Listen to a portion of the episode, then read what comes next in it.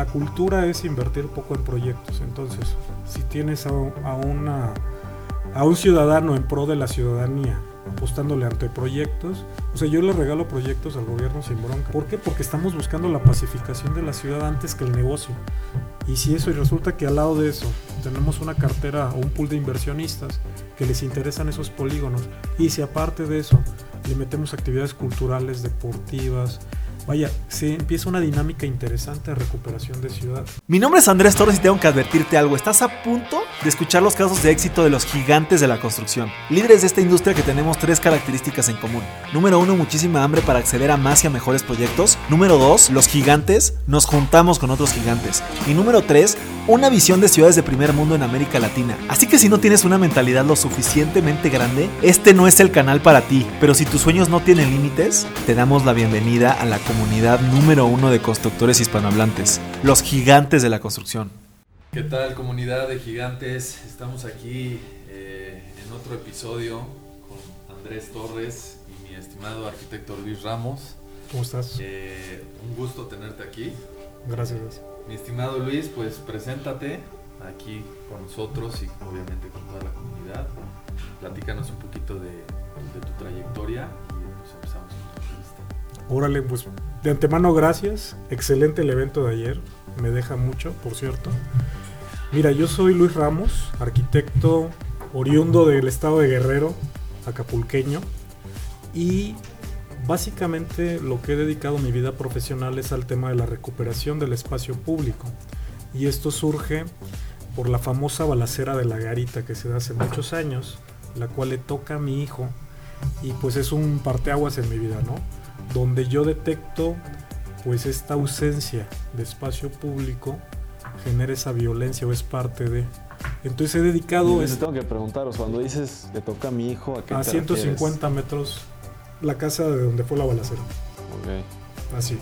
O sea, sí, sí, sí, un tema complicado, ¿no? Impactante. Imagínate el hacer un sonido en un bebé de un año. O sea, puta, lo, lo dejó un poquito este, alterado. Nos costó mucho trabajo cambiarlo de trance, pero bueno. Este, eso para mí, pues la neta me deja fúrico. Así me deja encabronado y pues obviamente actuar, este, ¿qué puedo hacer desde mi realidad de arquitecto? Pues era hacer espacio público. O sea, yo veía como que era el camino, porque yo vivía en torno a un espacio público.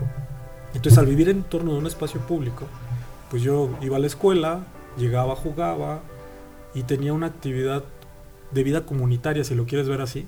Todos nos conocíamos, era un lugar muy seguro. Entonces, para mí la referencia de vivir en torno a un espacio público era un espacio de paz. Entonces, pues empiezo a dedicar mi vida profesional a eso, a, a hacer proyectos de intervención de espacio público. Y ya tenemos varios proyectos, no todos son casos de éxito, pero el último y más reciente es el proyecto de Paseo del Pescador que me hace merecedor por parte de la Academia Nacional de Arquitectura, capítulo Acapulco, este, pues un reconocimiento al mérito a la arquitectura 2021 en el tema de espacio público. Soy este producto de escuelas públicas este, desde muy joven, desde mi primer año. Yo nunca he trabajado para nadie. O sea, yo desde que entré a la carrera, me caso joven y pues un sueldo de un empleado no me daba. Entonces pues tuve que ser emprendedor haciendo muritos, remodelaciones así bien básicas. Pero eso me da la gran oportunidad finalmente de, tener este tema, este apetito por salir adelante bien. O sea, de, de ofrecerle a mi familia algo más, ¿no? Entonces me hago emprendedor por un ejercicio académico que me dicen en segundo semestre, pues tienes que hacer tu empresa. Mi empresa se llama Grupo Arqueda.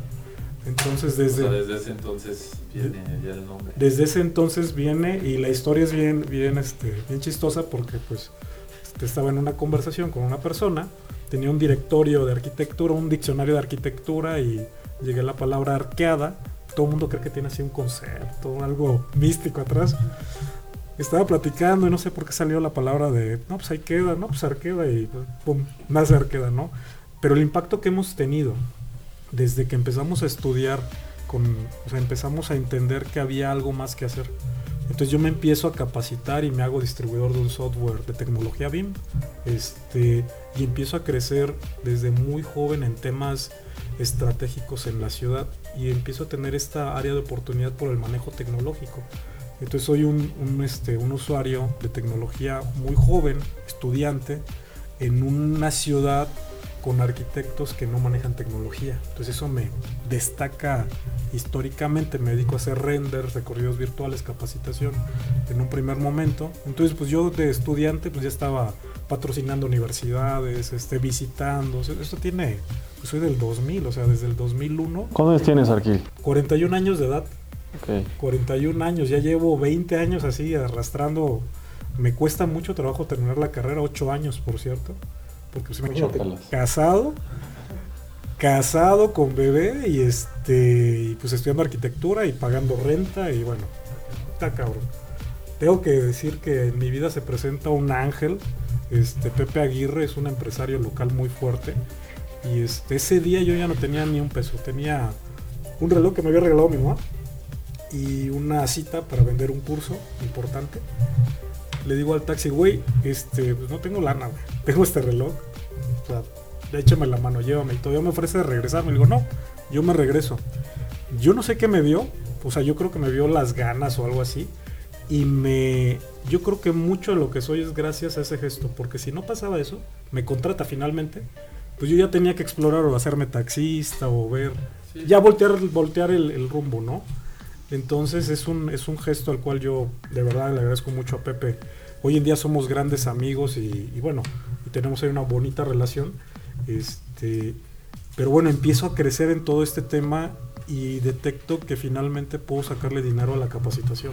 Pero en la O sea, empeza- o sea, la cita era para dar cursos con él, ¿o qué? Sí, cursos, eh, porque él tenía un área de diseño. Entonces, este, pero yo era estudiante. Entonces, contra una empresa, Pero le ibas a dar cursos a su gente. a su gente. De Siendo el de- estudiante. siendo yo estudiante. Fui profesor de universidad, no vamos a decir el nombre, siendo estudiante. Porque no había maestros capacitados en temas tecnológicos. Entonces era el maestro mejor pagado ahí de una universidad. En su momento, obviamente, 2.500 pesos al mes era wow, una locura, ¿no? Pero, pero bien padre este, esta parte que se empieza a dar en mí en, todo, en torno a la tecnología. Y entonces lo que empecé a hacer es que me empecé a capacitar de todo. O sea, todo era una esponja, todo me lo comía, todo me lo comía, lo aplicaba, lo aplicaba, lo aplicaba. Después migro a estudiar maestrías. Estudié para perito evaluador. Soy especialista en eficiencia energética y construcción sustentable. Tengo formación en iluminación arquitectónica. Este, hoy en día pues estamos en la maestría de la 3M. Este, y tengo planeado seguir estudiando por lo menos otras dos maestrías para hacer una visión multidisciplinaria de toda mi actividad. Es decir, que si pones el fenómeno casa, que dice un psicólogo, que dice un antropólogo, que dice un sociólogo, cómo vives ese espacio desde varios enfoques y cada uno tiene una realidad bien diferente. O sea, si tú le presentas un proyecto, una obra un economista, pues para ellos mucho de lo que hacemos está mal, porque ellos ven otras cosas. Entonces es un choque de, de conocimiento cultural que me llevó a grandes fracasos con otros proyectos, pero que lejos de tomarlo como un área, como un, un buen madrazo que me dieron, este, lo tomé como un área de aprendizaje y dije, güey, pues vamos a sumar a estas personas. Hay un libro, hay un libro que es de un argentino, que yo lo leí, que no, no se llaman grandes fracasos, se llaman fracasos exitosos. Eso, Que sí, sí, te sí. levantan, o sea. Sí, sí, sí, no, para mí yo ya traigo así el fracaso aquí al lado. Sí se llama el libro, está cotizado. muy chistoso, sí. Me meto a estudiar para sacerdote antes de la carrera. O sea, decido que lo mío era el sacerdocio. Y ahí conozco de filosofía y uno de los filósofos que me inspira es Santo Tomás de Aquino. Santo Tomás de Aquino tiene un método de análisis filosófico que se llama la disputa. La disputa es esto, esto mismo que te estoy platicando. ¿Qué dice Sócrates de un planteamiento del problema? ¿Qué dice Platón? ¿Qué dice? Entonces, de un solo problema filosófico, como era un tipo muy brillante y conocía los métodos filosóficos de los demás, se llegaba a la aproximación de la verdad y lo asumo como filosofía personal hoy en día. O sea, el problema espacio público, casa y todo esto, empezar a, a verlo desde diferentes enfoques. Y yo creo que eso fue el caso de éxito de Paso al Pescador, por ejemplo, que metimos a 25 disciplinas con el problema del espacio público. Y eso es lo que ha sido un éxito. Y ese proyecto para mí quedó de 10 puntos, se hicieron 4. O sea, nos faltó un chorro de hacer y aún así es caso de éxito. Y esa es la parte que a mí me, me motiva mucho porque de ser contemplado como un cementerio de lanchas en la planeación urbana de la ciudad, hoy en día es un espacio donde se abren comercios, es seguro, las familias lo visitan, lo caminan y pues todo eso pues va sumando, ¿no? En pro de la pacificación de la ciudad. Ok, pero entonces nos, nos quedamos en que empezaste a dar cursos y ahí empezaste Arquide, Ar- ¿cómo se llama, perdón? Aquí, Arqueda, Grupo Arqueda. pasaste Grupo Arqueda y, Y al día de hoy sí. y al día de hoy ese es tu negocio, proyectos de, o sea, básicamente lo que hacen son proyectos de espacios públicos. Proyectos de espacio público, remodelaciones privadas, este, pero sí, básicamente nuestro tema es hacer eso, con lo que hacemos a través del espacio público, pero desde el enfoque de desarrollador, ¿no? Que es algo de lo que queremos incursionar, pero ya con esta visión de recuperación de espacio público. Ok, pues, pues está muy interesante tu frase de recuperar la ciudad.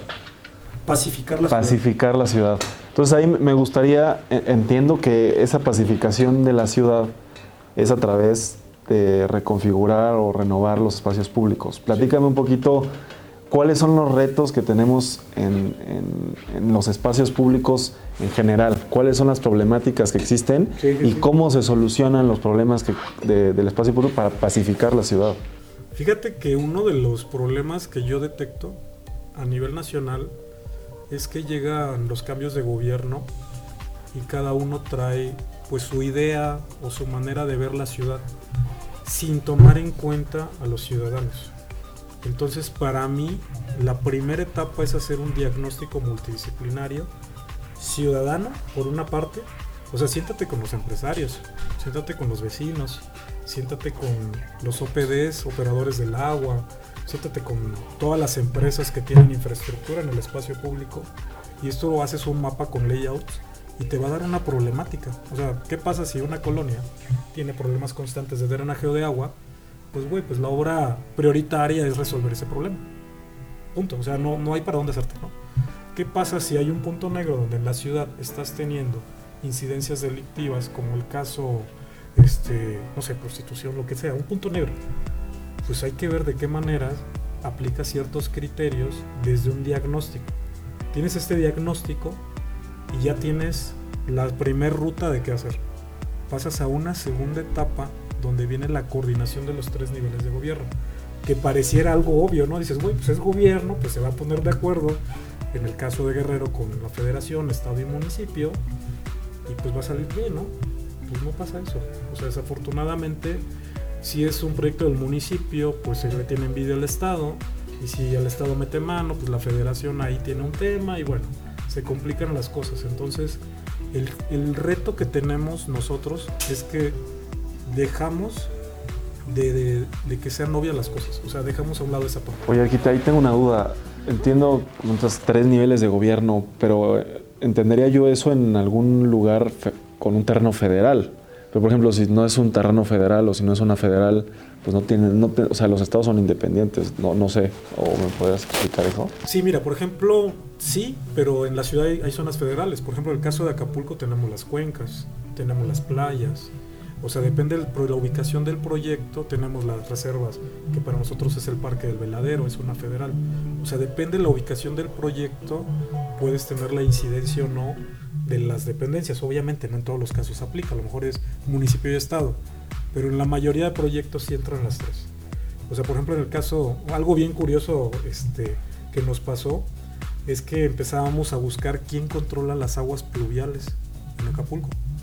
Entonces me dice, no, pues vete a ver a Conagua. Ya, ya voy con Conagua. ¿Qué onda Conagua? Oye, fíjate que tenemos un problema de, tema pluvial en Acapulco. Dice, oye, a mí me tocan las cuencas, esto, esto. Velo con el municipio, velo con obras públicas. Ah, pues vamos a obras públicas. Oye, obras públicas, fíjate que tenemos todo este problema.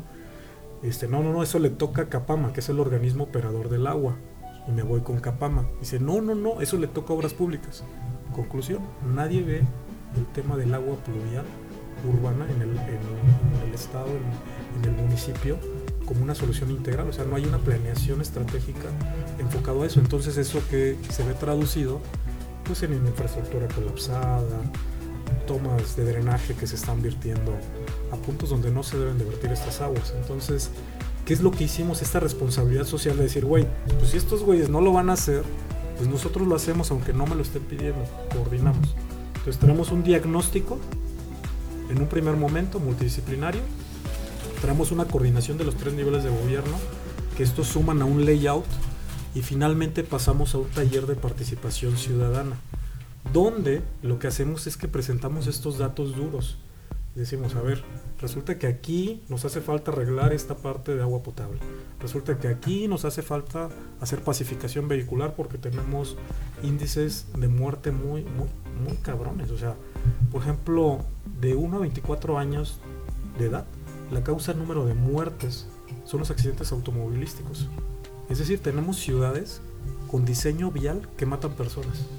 Y si lograste sobrevivir a un accidente automovilístico, es una de las cuatro principales causas de discapacidad. Y si lograste sobrevivir a la discapacidad, resulta que tienes, puedes tener una discapacidad o una, una reducción de la movilidad permanente o temporal. ¿Cuántos espacios públicos están diseñados para que tú tengas acceso a eso? ¿Qué puede ser algo? Por ejemplo, un niño menor de 9 años no tiene la movilidad al 100%. Entonces, una persona ya arriba de 60, 65 años también pierde cierta capacidad de movilidad. ¿Cuántos espacios están diseñados para recibir eso? Entonces, ya tenemos como un layout, así como una ruta de qué seguir. Y obviamente estamos levantando la mano. Este, hace falta mucho hacer, o sea, mucho yo creo que en muchas de las ciudades del país. Entonces, que hay que tener una visión integral donde vaya subsanando todos estos temas. Bueno, llegamos a ese taller, ¿no? Que es este, el, el tercer punto. Y en ese taller explicamos lo que son los espacios públicos seguros. Estos espacios públicos seguros, si lo queremos ver de manera muy simple, son criterios de diseño urbano que evitan montículos y que se hacen visuales más francas para que aparezcan estos cuidadores naturales. Seguramente a todos nos pasó, jugabas en la calle, hacías una travesura y una vecina te regañaba. Eso es un cuidador natural. Entonces ese cuidador natural necesitamos que aparezcan en el espacio público. Y eso, por un lado, es un instrumento de, socialización para el gobierno, por otro lado, es un tema de transparencia. Y eso pues finalmente ya lleva un acompañamiento en obra de otra manera, ¿no? O sea que ya concluye, es más certero la acción, o sea, ya, ya viene como más blindada y se genera esto que es la recuperación en pro de una pacificación de la ciudad. Ok, ok, me, me encanta, mi Luis. Y, y, específicamente, ¿cuál es la situación de Acapulco en temas de espacios públicos y de recuperación de espacios públicos? Ya nos platicabas un poquito de que nadie se hace responsable, por ejemplo, del tema del agua pluvial. Sí. Y, y creo que mucha gente te, tiene o slash, slash tenemos pues un poco de información de inseguridad y todo este tipo de cosas en Acapulco. Sabemos que la, la zona turística pues está relativamente protegida, Sí, sí, pero sí. tú que eres de allá y que seguramente conoces mejor toda la, todo lo que sucede en Acapulco, pues cuál es la situación real de los espacios públicos y qué tanto se puede hacer para mejorar pues, todos Mira. los problemas que tienen allá. Yo veo, por ejemplo, el INCO lanza los índices de competitividad estatal y el estado de Guerrero es el último lugar.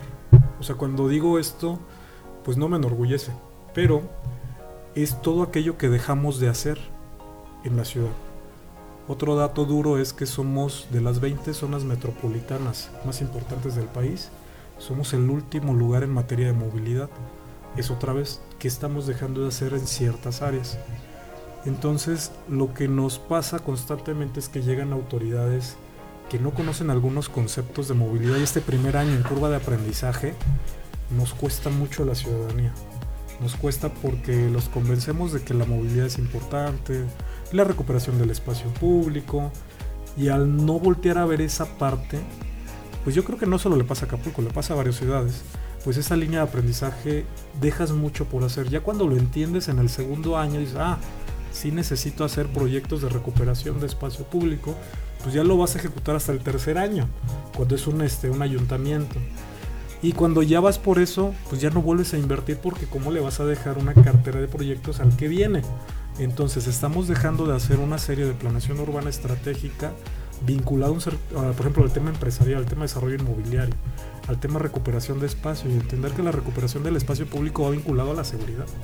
Mientras eso no lo entendamos, pues ya estamos, pues eso y nada es lo mismo, ¿no? O sea, necesitamos tener funcionarios que se documenten y sepan del tema real de la seguridad y que muchas de las ciudades latinoamericanas lo que tienen son ciudades construidas por contratistas. Y lo digo de manera muy respetuosa. Llega el contratista con un expediente técnico y él trae la solución de ciudad. Entonces, si tú revisas algunas de las ciudades, caso Acapulco, por ejemplo, pues tienes este tienes algunas algunas obras que no tienen ni sentido, ni pies ni cabezas y que la ciudad ni las necesitaba, pero bueno, es un proyecto emblemático que nosotros les decimos ocurrencias, ¿no? En lugar de, de llegar con una solución, por ejemplo, el tema del agua pues, güey, falta en el Acapulco tradicional una planta de rebombeo para aguas negras desde hace 40 años.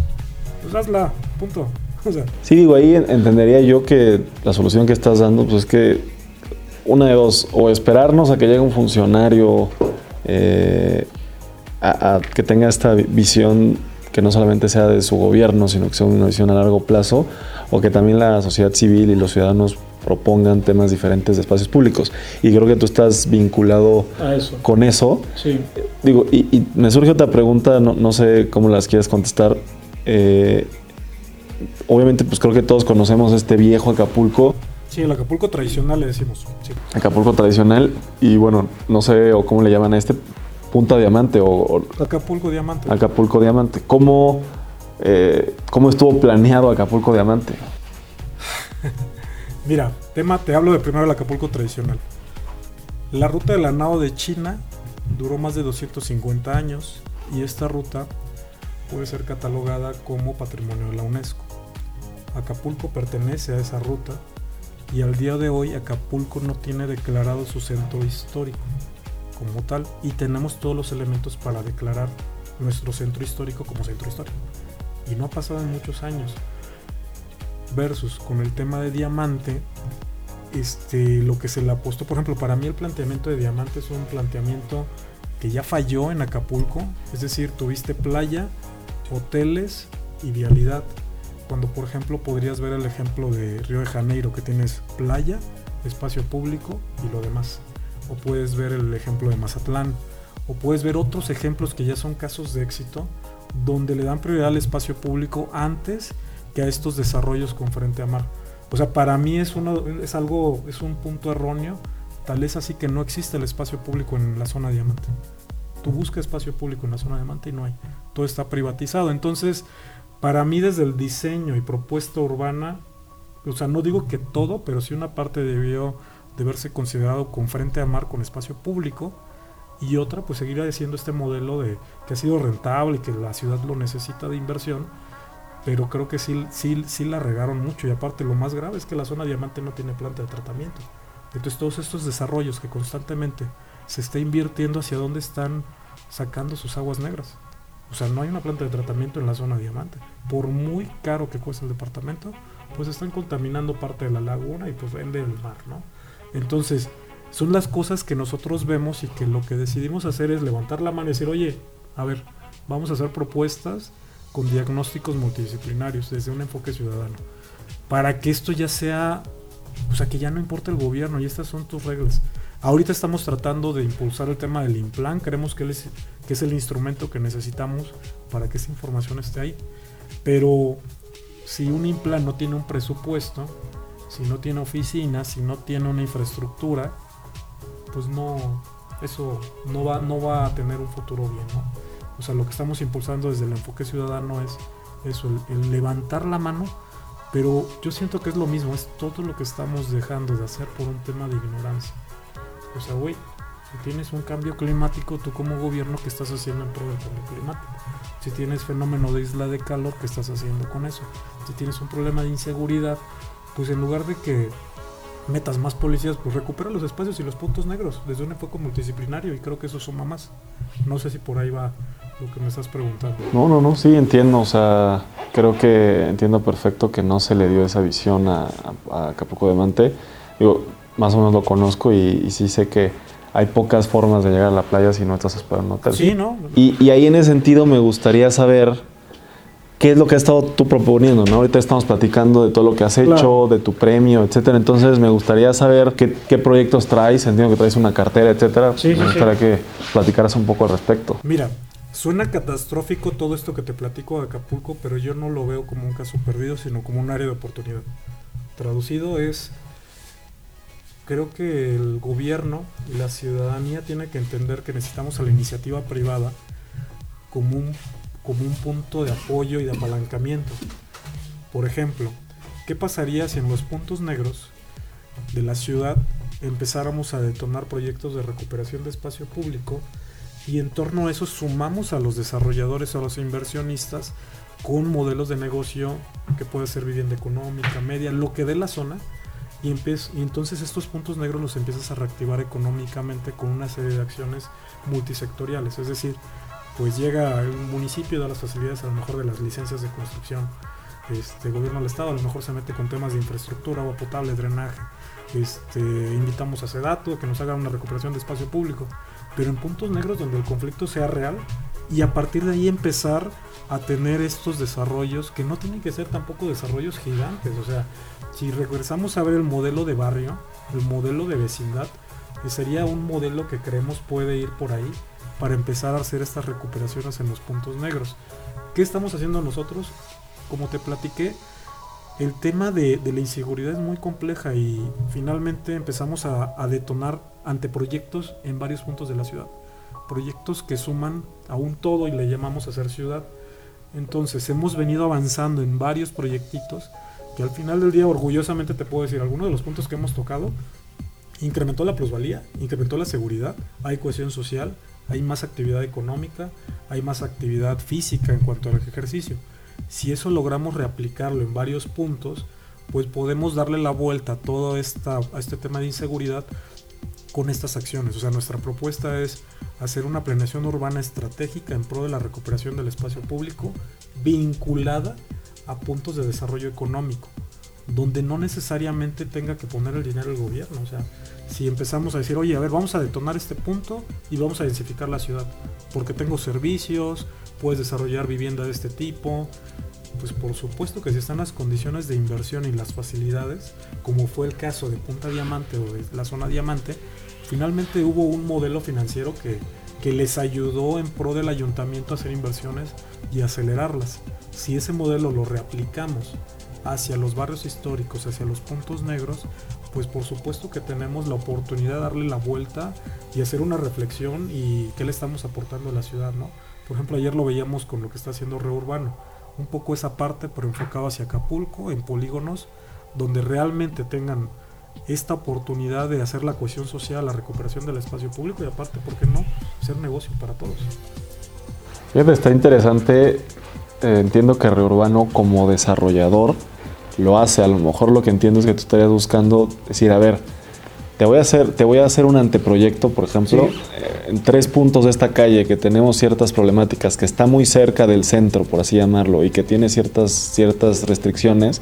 Es decir, vamos a llevar un foco de atención ahí, dos o tres proyectos como lo que hace Reurbano, y vamos a levantar la plusvalía de la zona y mejorar el, entorno social. Ese es el modelo. O sea, al final del día es este, la cultura es invertir poco en proyectos. Entonces, si tienes a, un ciudadano en pro de la ciudadanía apostándole ante proyectos, o sea, yo le regalo proyectos al gobierno sin bronca, o sea, a nivel de anteproyecto, decir, oye, podemos hacer esto, esto, esto, ah, pues ¿Por qué? Porque estamos buscando la pacificación de la ciudad antes que el negocio. Y si eso, y resulta que al lado de eso tenemos una cartera o un pool de inversionistas que les interesan esos polígonos, y si aparte de eso le metemos actividades culturales, deportivas. Vaya, se empieza una dinámica interesante de recuperación de ciudad. Y el casco antiguo de la ciudad de Acapulco es bellísimo, o sea, hay mucho por hacer y muchas áreas de oportunidad que creemos que deberían de convertirse en estas zonas económicas. ¿Cómo ves? Me encanta, me encanta. Y nada más para rematar la cerejita del pastel, ¿cómo está ese tema del premio? Platícanos un poquito más a detalle que lo mencionaste al principio. Mira, me tocan hacer en conjunto con un, este, un ex socio varios proyectos en la ciudad en Acapulco. Este, el Zócalo de Acapulco, la famosa Diana, este, un proyecto en Caleta Caletilla, un proyecto en La Roqueta. Todo esto estoy hablando de espacio público y un proyecto que proponíamos en La Quebrada para ver el clavado de la quebrada desde otra óptica. Estos proyectos pasan por la misma metodología que hicimos. En su momento lo hicimos con, con este otro despacho. Yo soy coautor de esos proyectos pero nos enfrentamos a algo que no vimos venir. Nos enfrentamos a un tema de que el gobierno socialmente no estaba preparado para manejar estos puntos. Paralelamente detona el problema de Ayotzinapa. Entonces imagínate, todo el odio hacia el gobierno, teniendo acciones en la ciudad, pues se canaliza esos proyectos y eso nos genera una muy mala imagen ante la ciudadanía en un primer momento. Pero la realidad es que la metodología que se usa y las acciones que se planteaban, pues no eran malas. Y tampoco lo que se construyera era lo que se proyectó. Entonces, pues nos deja ahí mal parados en un primer momento. Tengo la oportunidad de independizarme y empezar a hacer ya cosas como yo quería hacerlas, como Luis Ramos, y empiezo a trabajar una cartera de 35 proyectos de ciudad. Me invitan, o sea, la neta es que es el primer proyecto así que me hablan hoy de, oye, fíjate que buscamos en todo el estado de Guerrero algún arquitecto que nos ayude para, este, para hacer este proyecto y muchos nos canalizan contigo. Porque obviamente el hablar de esto, como lo estamos comentando, pues lo platico con amigos, con asociaciones, y decían, no, pues voltea a ver a, a Luis Ramos, ¿no? Nos invitan a hacer el proyecto de Paseo del Pescador y pues encantado de la vida. O sea, a mí me piden, de todo lo que ves del proyecto, me piden como que la cuarta parte. O sea, me dicen, no, haz este pedacito nada más. Digo, no, güey, vamos a hacer todo esto. O sea, vamos a rescatar Playa Honda, Playa Manzanillo, vamos a hacer esto. Había labor social antes de muchas asociaciones tratando de recuperar el espacio público y se alinean las cosas. Hay, muchos, hay muchas personas que, que influyen en eso. Entonces, tenemos la gran oportunidad, nos invita el arquitecto Kosovi, en ese momento subsecretario de Obra del Estado, y la neta no éramos amigos, o sea, no, no éramos ni cercanos ni nada. Y empezamos a trabajar, y empezamos a trabajar. Entonces, este, cuando empezó a ver cómo me involucraba a nivel social, pues ya me abren toda la apertura y la confianza y me toca coordinar los trabajos a nivel este, de dirección, pues de arquitectónica, proyecto ejecutivo y pues yo me doy vuelo con toda la experiencia de cinco fracasos, por decirlo así. Me doy vuelo para decir, güey, acá la cagamos en esto, en esto, en esto, aquí vamos a hacerlo de esta manera. Y empezamos a entrar más al tema de participación ciudadana. Y ese es uno de los puntos relevantes y la implementación del enfoque multidisciplinario, lo que le da el éxito. Entonces, proyecto Paseo el Pescador es un proyecto más que una obra audaz, o sea, no es una obra a nivel arquitectónico compleja, es una pavimentación peatonal, o sea, es una calle peatonal, donde expulsamos el coche, potencializamos el uso de la bicicleta, aplicamos la NMX 164 que tiene que ver con la construcción sustentable y pues la aplicamos con la metodología que ya, ya te había platicado, ¿no? El diagnóstico, la coordinación y todo esto.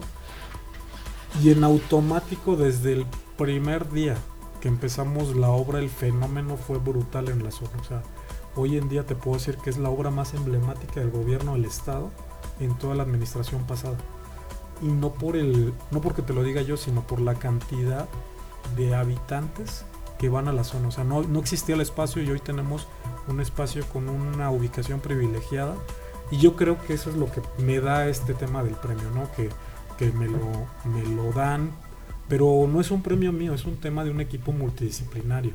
Es un tema que me toca coordinar y entender que el ego del arquitecto debe de bajar a nivel de piso para que las especialidades como un antropólogo, sociólogo, economista empiecen a darnos otros enfoques y entonces en ese momento ya tienes una realidad pues más aproximada ¿no? a una solución que va a funcionar. Entonces, pues se alinearon todos los astros y yo creo que eso, eso pasó, ¿no? Que me dejaron meter a todas las disciplinas y ahora lo que yo hice es que lo que me pagaron de proyecto pues lo invertí en consultorías con estos especialistas. Hicimos hasta un estudio fotográfico para determinar los colores que iba a tener el mobiliario urbano. Eso lo hace Bala con este de la mano con Ariel Rojo, por ejemplo, y hacen una belleza de mobiliario basado en la silla Acapulco y todo lo que hicimos, padrísimo. La visión de tener una visión multidisciplinaria y hacernos atrás para que las demás disciplinas florezcan. Me encanta, me encanta ese, ese tema de que el arquitecto no tenga que ser el, el foco, ¿no? Yo como contratista, pues luego dice, no, pues diseñado por Luis Ramos y construido por quién o qué. Sí, claro. Sí, oye, me tocó pero, echar los trancados. ¿no? Ajá, exacto. Pero, pero está, está interesante, mi querido Luis. Pues la última pregunta sería, ¿qué sigue para Luis Ramos? ¿Cuáles son los objetivos? Entiendo, adelantándome un poco, creo que no sé si ya lo mencionaste ahorita en la entrevista, Latinoamérica y desarrollo inmobiliario. Platícanos un poco. Es la primera vez que lo voy a decir públicamente. Y va a ser contigo. Ahí va. Fíjate que lo que decidimos es tener una presencia latinoamericana con el tema de la pacificación de las ciudades latinoamericanas. ¿Esto qué significa? Nosotros tenemos alianzas estratégicas con un sector tecnológico que tiene que ver con la seguridad. Tenemos el manejo del espacio público, tenemos el tema de la recuperación, o sea, ya, ya lo hemos sufrido y lo hemos vivido y como casos de éxito tenemos dos casos de éxito. Entonces, ¿qué queremos? Pues yo, yo, yo veo un, este, un México que necesita urgentemente la recuperación de, del espacio público. Creo que todos conocemos a alguien que ha sido víctima de violencia, asaltos. Y eso, si no tomamos conciencia a los ciudadanos de que podemos hacer algo en pro sin depender del gobierno, pues creo que es algo que tenemos que cambiar. Entonces la visión es llegar a nivel Latinoamérica con esta visión. No tengo que ser yo el arquitecto que hace los proyectos. O sea, no tengo que ser yo el arqui que, que sale. No estoy buscando ser el rockstar del espacio público. O sea, la neta no. Pero sí quiero motivar a una generación de arquitectos e impactar a una generación de arquitectos a nivel latinoamericano para poder llegar a esta pacificación a nivel latinoamericano. Esto lo queremos hacer, es la meta del 2030. Aparte de eso, pues yo pienso que voy a dejar de ser arquitecto en algún momento y me voy a convertir más en una especie de consultor en pro de la seguridad mediante el espacio público. Yo creo que es lo que, lo que veo y obviamente abrir unidades de negocio como desarrollo con un enfoque social sustentable, con donde tengas el valor al empleado antes que el valor hacia el cliente.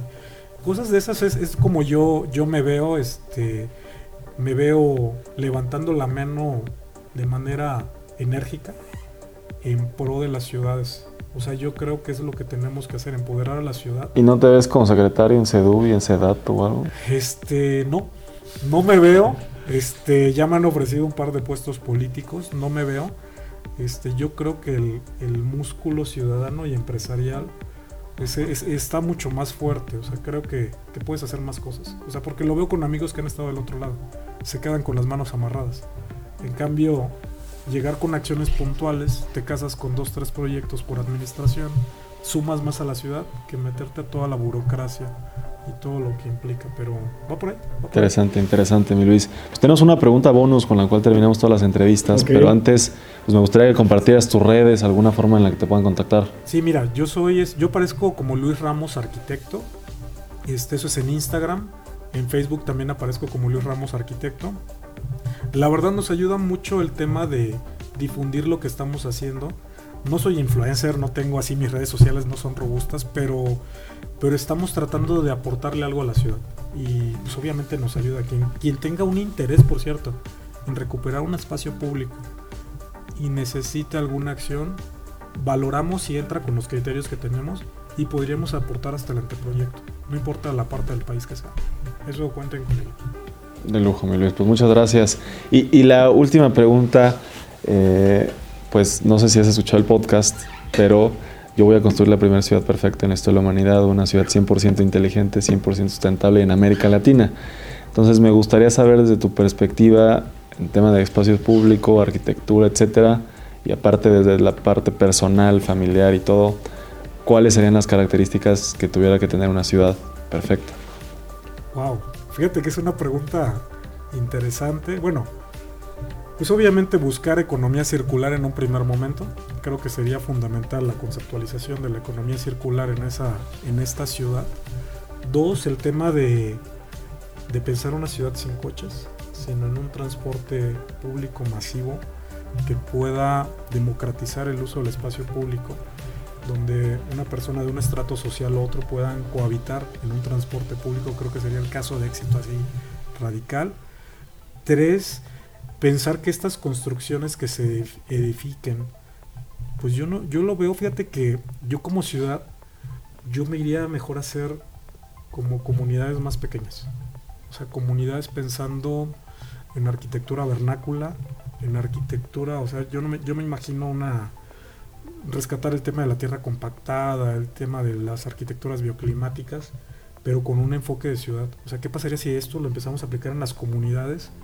O sea, piensa en el Estado de México y vamos, pum, a una comunidad y empiezas a desarrollar, esto de la mano con la parte tecnológica y sobre todo, algo que de lo que poco se habla en las ciudades es el tema de la marca de la ciudad. yo veo un caso bien padre que tenemos en Acapulco. Bueno, padre para análisis de, caso, ¿no? Tú buscas la silla Ibiza y es la silla Acapulco.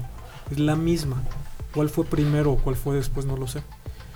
Pero buscas este, artesanías de Olinalao de Xalitla y resulta que se están fabricando en Europa y se comercializan en Europa, literal así, los mismos grabados. Entonces, con este tema cultural estamos dejando de perder el tema de la marca de las ciudades. Yo creo que la ciudad tendría que venir vinculado al desarrollo de marca, dependiendo de cuál sea, ¿no?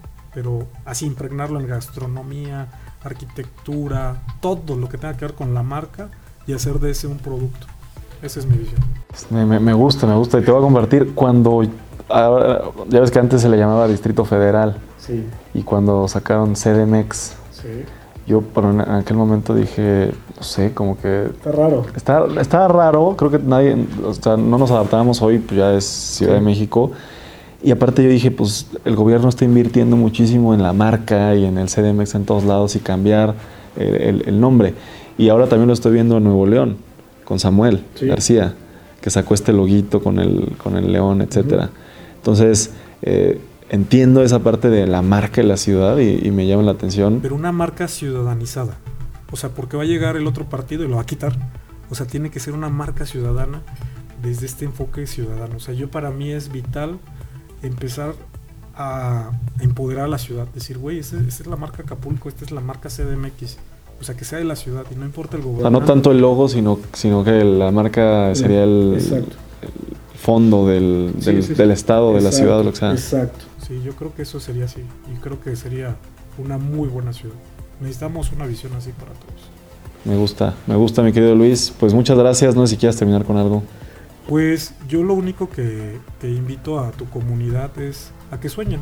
O sea, hay que soñar cosas grandes haciendo las cosas pequeñas que nos toca hacer. Yo soy Luis Ramos y bueno, pues somos todos, ¿no? Todos somos todos México, somos todos SDMX y creo que todos podemos aportar al tema de la pacificación de las ciudades de nuestra realidad. Gracias. Te lo agradezco mucho, Luis. Y pues a todos los gigantes nos vemos la próxima semana con una entrevista nueva. Hasta luego.